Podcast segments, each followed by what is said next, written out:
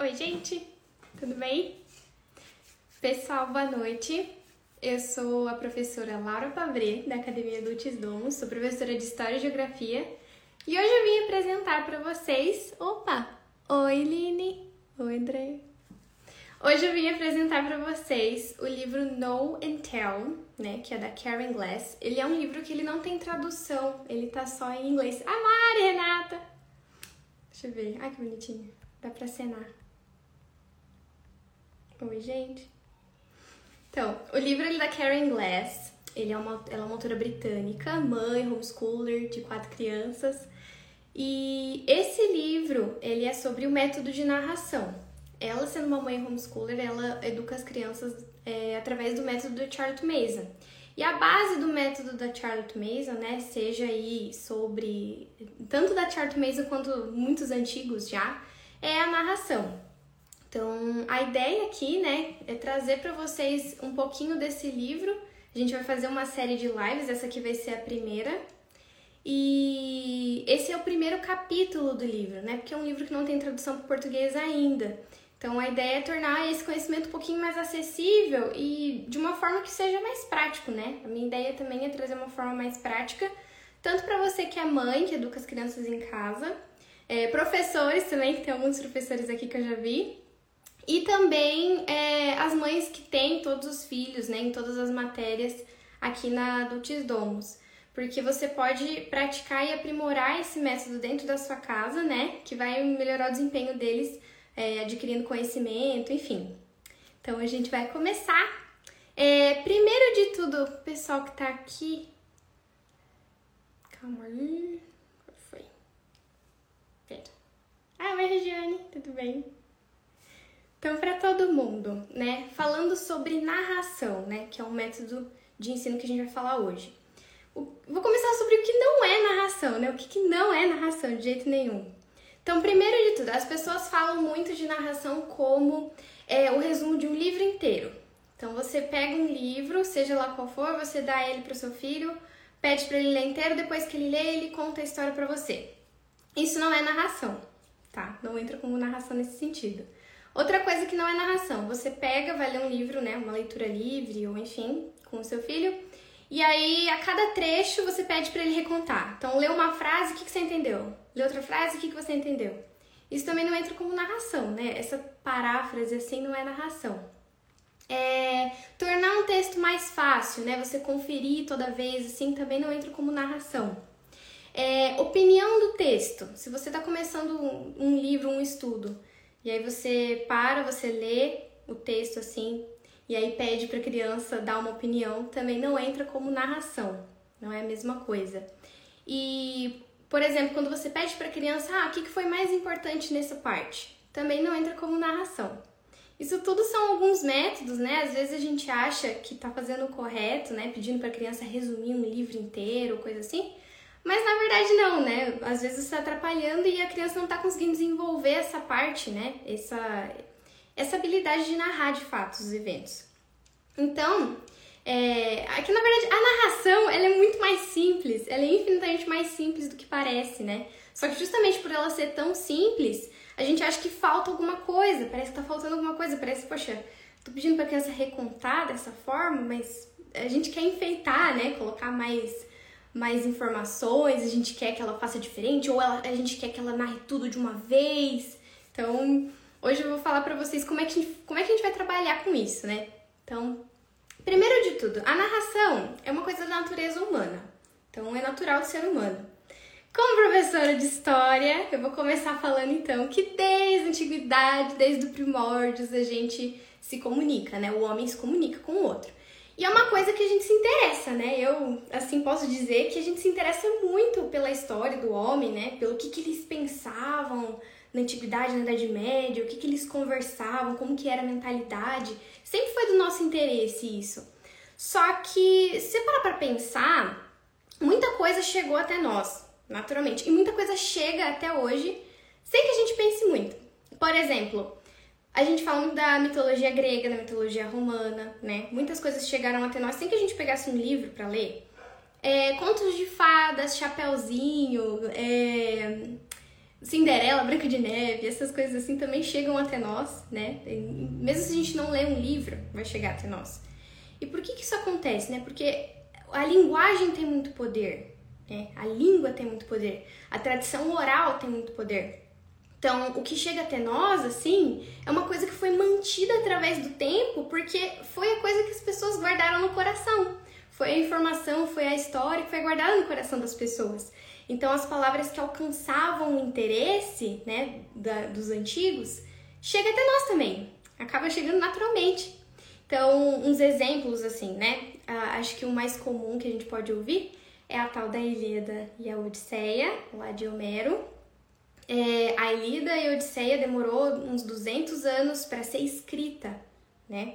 Então, Homero já tinha morrido e ela já foi e ela foi escrita. Porque o que acontece? É, as, as pessoas da época, né, elas liam, o, sem ler, na verdade, né, só decoravam o poema e com a memorização eles iam contando para as pessoas, né? Eles chegavam lá nas áreas que tinha ali na Grécia e iam cantando, né, ao toque da lira, assim, os poemas.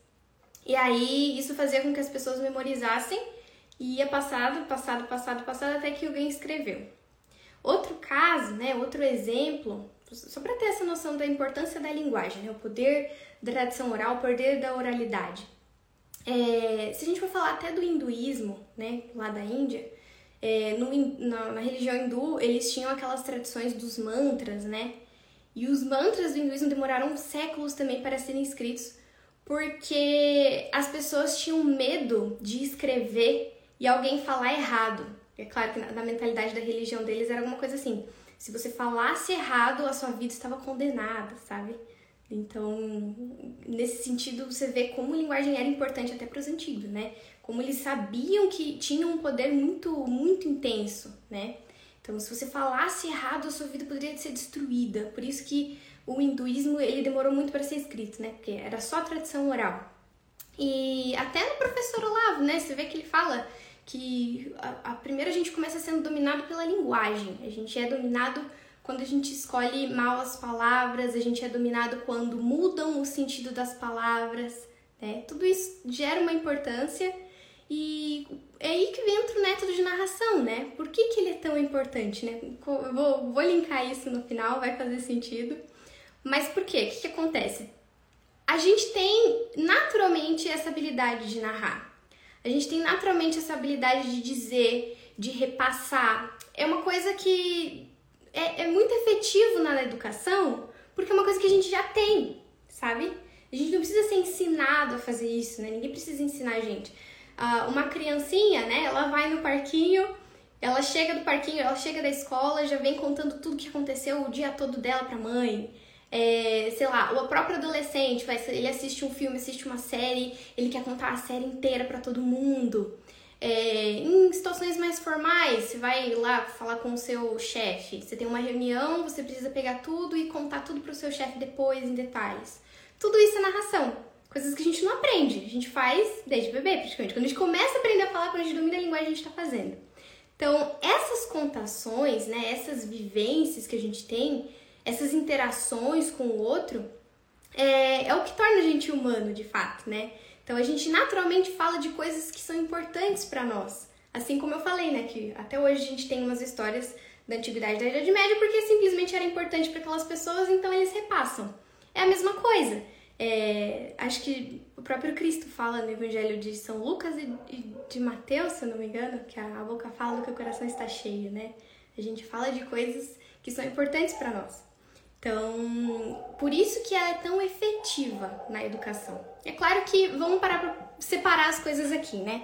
Então, narração é uma coisa, né, que a gente faz naturalmente, porém, como é que isso vai ser uma ferramenta educativa? Como é que a gente vai usar isso na educação, né? Por que que isso seria uma ferramenta?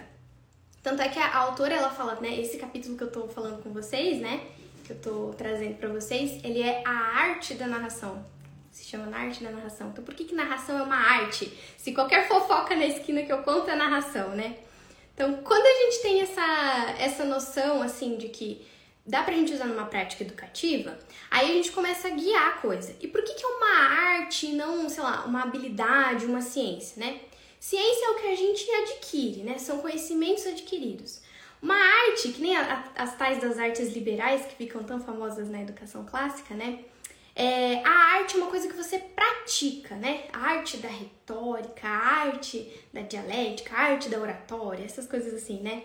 Então a arte é uma coisa que é praticada, você vai aprimorando, né? Você tá usando no cotidiano nesse sentido, você tem um, não é mais uma coisa banal, você tem um propósito com aquilo, você está formando uma coisa diferente do que era só o básico. Então, antes, uma coisa que era apenas uma contação, ela vai se chamar agora de composição oral. Então, a gente começa chamando de composição oral. E o que, que é uma composição, né, quando a gente fala na música? É aquele tal de arranjo, quando você coloca vários instrumentos, quando você põe várias, é, várias formas, várias notas diferentes, isso é uma composição, né? Então, você desenvolve e refina uma habilidade que é natural, né? Então, você vai pegar uma narração que é efetiva é quando você já tem alguma coisa e você vai só refinar, você vai compor o arranjo, você vai formar isso, fazer um arranjo, coisas que eles já possuem. Então, para iniciar a prática da narração, né, agora já entendendo o que, que é a narração e como é que a gente vai guiar, como que a gente põe na prática? A gente consegue colocar a narração na prática desde bebê, né? Então, a criança vai começando a aprender a falar, ela vai falando, formando as primeiras frases e nessa você consegue partir dos interesses da criança, né? Então, sei lá, ela já tem uns 4 anos, já tá conseguindo desenvolver frases completas, já começa naturalmente a narrar os acontecimentos da vida. Então, aí a partir disso, ele você pode instruir ele a aumentar o momento, né? Tipo, aumentar o que ele já conta. Então, se ele tá contando pra você de, um, de uma relação que ele teve com um amiguinho, ele chegou lá, conversou com o amiguinho, ele quer contar pra você. Ou, ah, fiz uma brincadeira hoje no parquinho, ele quer contar pra você. Quando isso acontece, você pode com começar a pedir mais informações. Então, você pode falar, ah, mas o que, que aconteceu? Quando? O que, que tinha acontecido antes? E onde é que você estava nesse momento? E onde é que ele estava naquele momento? E onde todo mundo estava, né? O que, que você ouviu e, e, o cenário, como é que era o ambiente, né? Em qual lugar vocês estavam. Você pode sempre pedir mais informação, sempre pode pedir mais precisão, mais coerência, pode pedir, ah, e qual que é a sequência dos fatos, né? Qual que é a consequência dessa história? Então, no fundo, é você se interessar pela história que o seu filho está contando. Então, é, uma narração ela é efetiva quando você se interessa, sabe? Quando você pensa, poxa, mas o que, que ele está me dizendo, sabe? O que, que, que, que eu quero saber aqui? Então, aqui que é o ponto mais importante. E aí, quando a criança já é capaz de contar histórias completas, né? Você pode começar a solicitar a narração feita a partir dos livros. Então, pode ser aqueles livros de leitura livre, os livros que você está usando aí na sua casa, normal, as historinhas. Ou você pode buscar pelas disciplinas mesmo. Ah, um livro de história, um livro de geografia, enfim, de ciências. E aí você busca mais por essa precisão, né? Cada vez mais, mais precisão, mais coerência, coisas mais completas. Então, é o que eu falei lá no começo. Às vezes a gente acha que, ah, vamos ler um livro inteiro e aí você narra tudo que você lembra do livro. Ou, vou ler uma parte aqui e você me narra só o que for importante. Fala pra mim só o que foi importante. Não, o que, que você entendeu? O que, que você acabou de ouvir do que foi lido? Repete para mim tudo, tudo, cada vez mais completo, cada vez com mais precisão, cada vez com mais coerência. Então essa é a ideia, né? Você aumenta cada vez mais a coisa. E no tempo devido, né? Quando chegar a hora, quando as narrações já estiverem completas, quando o processo de alfabetização já estiver completo, aí você começa a solicitar a escrita. Então você parte para a escrita das narrações. E eles vão aprender, né, no, no início, a ideia é que eles escrevam exatamente o que eles falariam na tal da composição oral, né? O que, que você diria na sua composição oral? Então, agora você escreve. Você faz exatamente a mesma coisa. E aí, isso vai se tornar natural também para criança, né? Da mesma forma que a narração oral era uma coisa natural, a escrita também vai ser. Porque a gente vê também nas escolas, né? A gente vê aí, até na própria internet, aquelas, aqueles métodos. Ah, o método para você ir lá e ensinar o seu filho a escrever. Então, como é que você faz para ensinar o seu filho a escrever? Faça bons textos, boas redações. Ah, ensine seu filho a escrever tal artigo, não sei o quê. Mas, no geral, quando você pega aquela redaçãozinha de escola, você sempre vê assim: ah, eu gostei desse livro porque ele é legal. Ah, é, esse personagem é interessante, sabe? Então as coisas se resumem muito e ele acaba não, não desenvolvendo a história. Então quando você pede, né? Quando você solicita uma narração escrita, as mesmas coisas que ele diria, né? Dariam provavelmente duas páginas. Se você pede uma narração, uma criança vai falando que dá aí umas duas páginas. A única coisa que vai acontecer é que ele vai transformar essa fala num texto. Ele vai mandar para o texto. E aí nessa, muitas vezes, né, a criança ainda não pode ter essa capacidade de transformar tudo para o texto. Mas aí que vem a prática, né? Tudo que você estava falando, você manda para cá. E aí é interessante que a coisa seja gradativa também, né? Então antes você pedia, sei lá, narra para mim dois parágrafos. Aí vem três, quatro. Vai chegar um ponto que você também consegue pedir uma narrações de duas páginas, três páginas, né?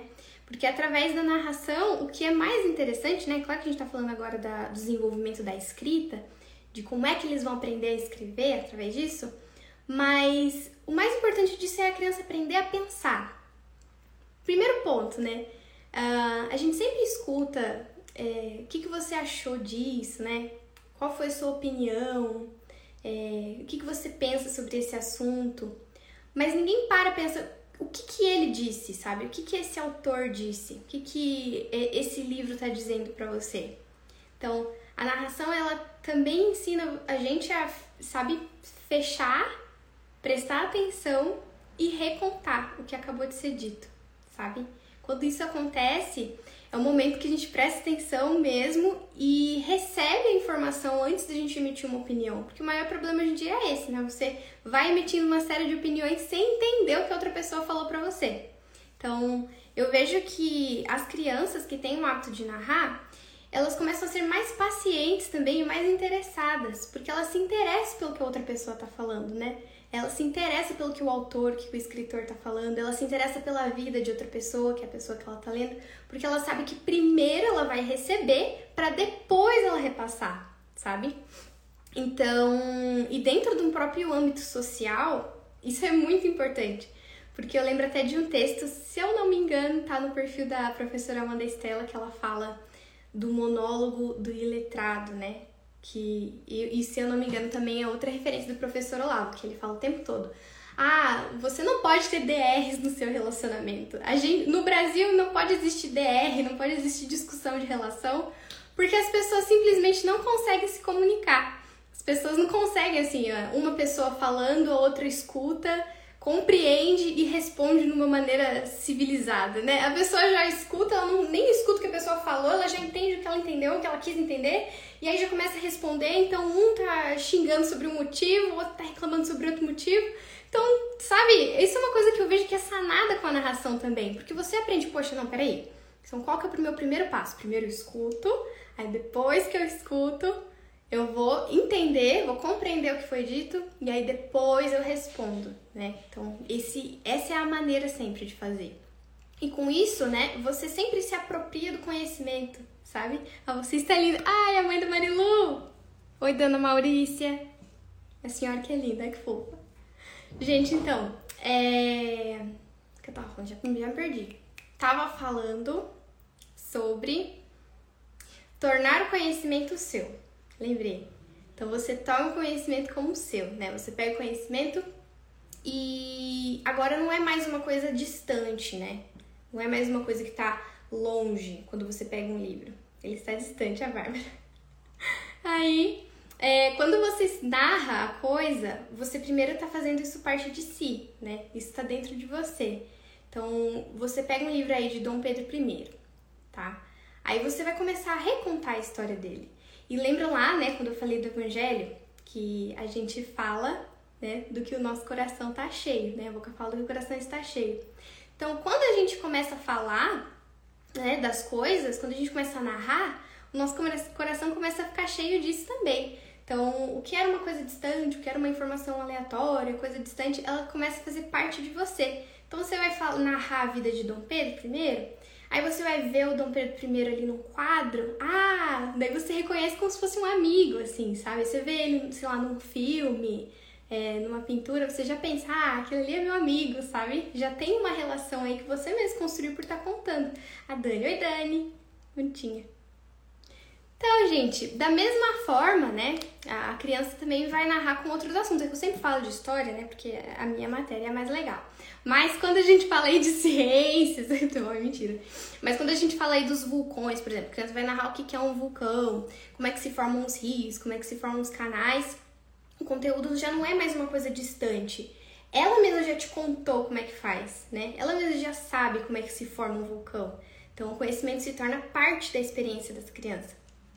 Bom, no geral, o que a gente pode dizer, né? Melhor do que só uma maneira de você se expressar, melhor do que uma ferramenta educativa também, uma forma de você é, formar as composições escritas, a narração também é uma maneira de você interagir com as pessoas na vida cotidiana, né? Então, tem muitas portas que se abrem através do método da narração, né? Você constrói um relacionamento com outras pessoas, você constrói um relacionamento com, com conhecimento, você desenvolve a habilidade de pensar, você consegue organizar os seus pensamentos de uma forma é, mais efetiva e você consegue relacionar tudo isso, né? Você relaciona a oralidade, você relaciona a forma que você pensa, você relaciona seu, a sua escrita posteriormente, né?